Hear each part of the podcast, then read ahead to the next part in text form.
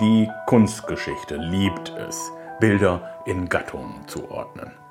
Es gibt Porträts, Landschaften, Darstellungen von Sprichwörtern oder Stillleben. Die höchste und wichtigste Gattung ist aber das Historienbild. Werke, die sich einem geschichtlichen Ereignis widmen. Die Collage Adieu Amérique, Lumumba is Dead von Boris Loury, dem amerikanischen Künstler und Überlebenden der Shoah, ist ein solches Historienbild. Schon die reale Größe transportiert Bedeutung. 1,80 Meter hoch und 2 Meter breit ist es ein Abgesang auf den amerikanischen Imperialismus der 1960er Jahre. Gewidmet Patrice Lumumba, dem ersten demokratisch gewählten Präsidenten des Kongo, der das Land von der kolonialen Herrschaft befreien wollte. Nicht einmal ein Jahr im Amt ließen Belgien und die USA ihn 1961 grausam ermorden. Den Titel findet man links unten im Bild. Im Zentrum der Collage liegt aber unter einem Hakenkreuz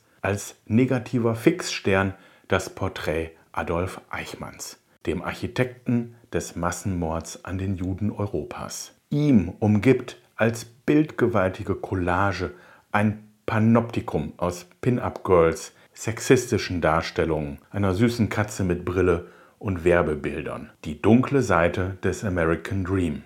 Adieu, Amerik, Lumumba is dead. Aber der Reihe nach. Das Bild ist zwei Menschen gewidmet, die unterschiedlicher nicht sein könnten, aber beide eines gewaltsamen Todes starben. Patrice Lumumba, geboren am 2. Juli 1925 mitten im Kongo, war seine spätere politische Bedeutung nicht in die Wiege gelegt. In einfachen Verhältnissen aufgewachsen, war er Schalterbeamter im Postamt von Stanleyville. Er bildete sich selbst weiter, organisierte kulturelle Veranstaltungen und schrieb ab 1952 Beiträge für Zeitschriften wie Das Kreuz des Kongo. Zunächst gehörte er liberalen Kreisen an, später engagierte er sich in der Beamtengewerkschaft. 1958 war er einer der Gründer einer für die Unabhängigkeit des Kongos eintretenden Partei. Bald darauf nahm er dort eine führende Position ein. Aus den ersten Parlamentswahlen vom 25. Mai 1960 ging Lumumbas Partei als stärkste politische Kraft hervor. Und als am 30. Juni 1960 der Kongo seine Unabhängigkeit von Belgien erlangte, wurde Lumumba trotz großer Widerstände der weißen Siedler und der führenden Oberschicht des Landes erster Ministerpräsident der in die Freiheit entlassenen jungen Republik. Schon während des Festaktes zur Unabhängigkeitsfeier trat Lumumba als entschiedener Verfechter von Freiheit und Würde auf. In seiner Rede widersprach er dem belgischen König Baudouin, der die Errungenschaften und die zivilisatorischen Verdienste der Kolonialherrschaft lobte.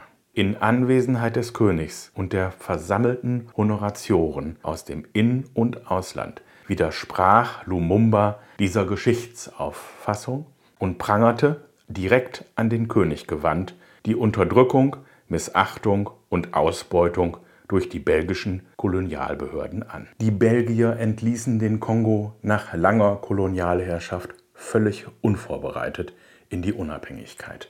Während der Kolonialzeit unterdrückte und terrorisierte Belgien den Kongo im gesamten Staatsdienst waren nur drei Kongolesen in leitenden Positionen tätig. Und landesweit gab es lediglich 30 Kongolesen mit akademischer Ausbildung. Die Kolonialmacht verweigerte der Bevölkerung ganz bewusst Bildung und Teilhabe. Die belgischen und westlichen Interessen galten den strategisch wichtigen Ressourcen des Landes. Uran, Kupfer, Gold, Zinn, Kobalt, Diamanten, Mangan und Zink. Hinzu kamen Agrarressourcen wie Baumwolle, Edelholz, Kautschuk und Palmöl. Die mit der Ausbeutung verbundenen immensen Investitionen auf wirtschaftlicher Ebene einerseits und die bewusste Vernachlässigung des Bildungssystems und der sozialen Institutionen andererseits verschafften den Kolonialherren die Möglichkeit, das Land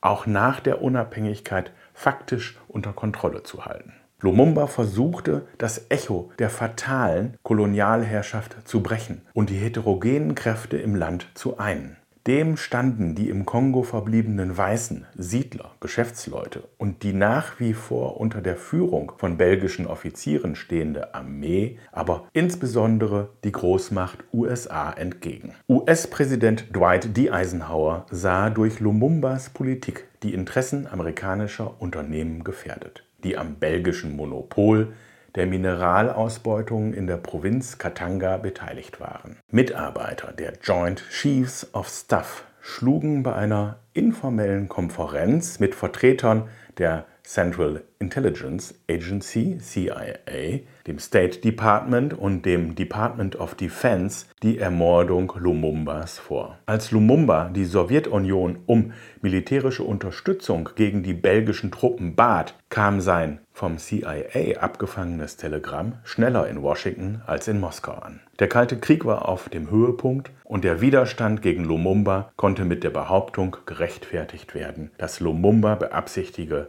das Land dem Einflussbereich der Sowjetunion zuzuführen. Am 14. September 1960 übernahm die Armee unter Oberst Mobutu in einem mit den USA abgesprochenen Putsch die Macht. Lumumba wurde unter Hausarrest gestellt, blieb aber unter dem Schutz der UN-Truppen.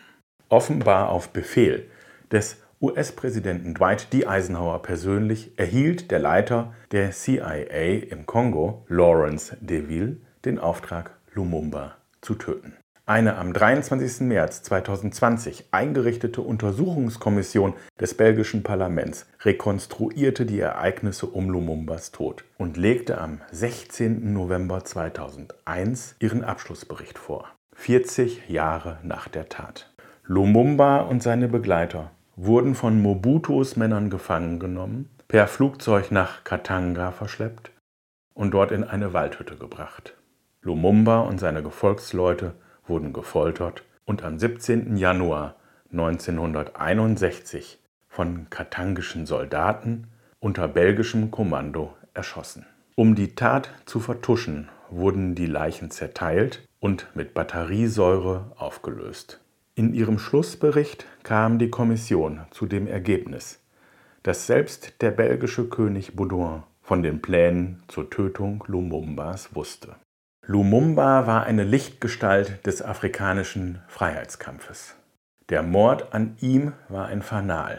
Während sich im Kongo die Hoffnung auf eine Zukunft in Freiheit einige Monate an die Person von Patrice Lumumba knüpfte, erlebte die Welt ein paar tausend Kilometer weiter nördlich in Jerusalem das Ringen des Staates Israel und der Juden der Welt um ein kleines Stück Gerechtigkeit für die Millionen Ermordeten der Shoah im Eichmann-Prozess. Otto Adolf Eichmann wurde am 19. März 1906 in Solingen geboren. Eichmanns Vater Karl Adolf war Buchhalter der Elektrizitäts- und Straßenbahngesellschaft. 1914 zog die Familie ins österreichische Linz. Während seiner Schulzeit am Bundesrealgymnasium in Linz lernte Adolf Eichmann Ernst Kaltenbrunner kennen, der später als Chef des Hauptamtes Sicherheitspolizei und des SD sein Vorgesetzter wurde. Eichmann begann in Linz 1921 eine Ausbildung zum Mechaniker an der höheren Bundeslehranstalt für Elektrotechnik, Maschinenbau und Hochbau, verließ die Anstalt aber ohne einen Abschluss und war ab 1923 zunächst Arbeiter in einer Bergbaugesellschaft und von 1925 bis 1927 Verkäufer für die Oberösterreichische Elektrobau AG und schließlich bis zum Frühjahr 1933 Vertreter bei der Vacuum Oil Company AG, einer Tochterfirma von Standard Oil. Eichmann trat im April 1932 der österreichischen NSDAP bei und auch direkt der SS. Im Oktober 1934 meldete er sich freiwillig zum Sicherheitsdienst SD der SS. Hier endete sein bürgerliches Leben. Anfangs arbeitete er als Hilfskraft und war für den Aufbau einer sogenannten Freimaurerkartei zuständig. Im Juni 1935 ging Eichmann in die neu geschaffene Abteilung 2 112, in der er das Referat Zionisten leitete. Im Juli 1941 wurde Eichmanns Referat im Zuge einer Umstrukturierung des Reichssicherheitshauptamtes und infolge des Auswanderungsverbots für Juden im Herbst 1941 in 4b4 Juden und Räumungsangelegenheiten umbenannt. Als Leiter des Referats war Adolf Eichmann für die gesamte Organisation der Deportation der Juden aus Deutschland und den besetzten europäischen Ländern zuständig. Ihm unterstand die Koordination sämtlicher Transporte. Er sorgte für die Einhaltung der Fahrpläne und die Zusammenstellung und Auslastung der Eisenbahnzüge, welche die Menschen in die Ghettos und Konzentrationslager transportierten. Er war somit direkt mitverantwortlich für die Enteignung, Deportation und Ermordung von rund sechs Millionen Juden.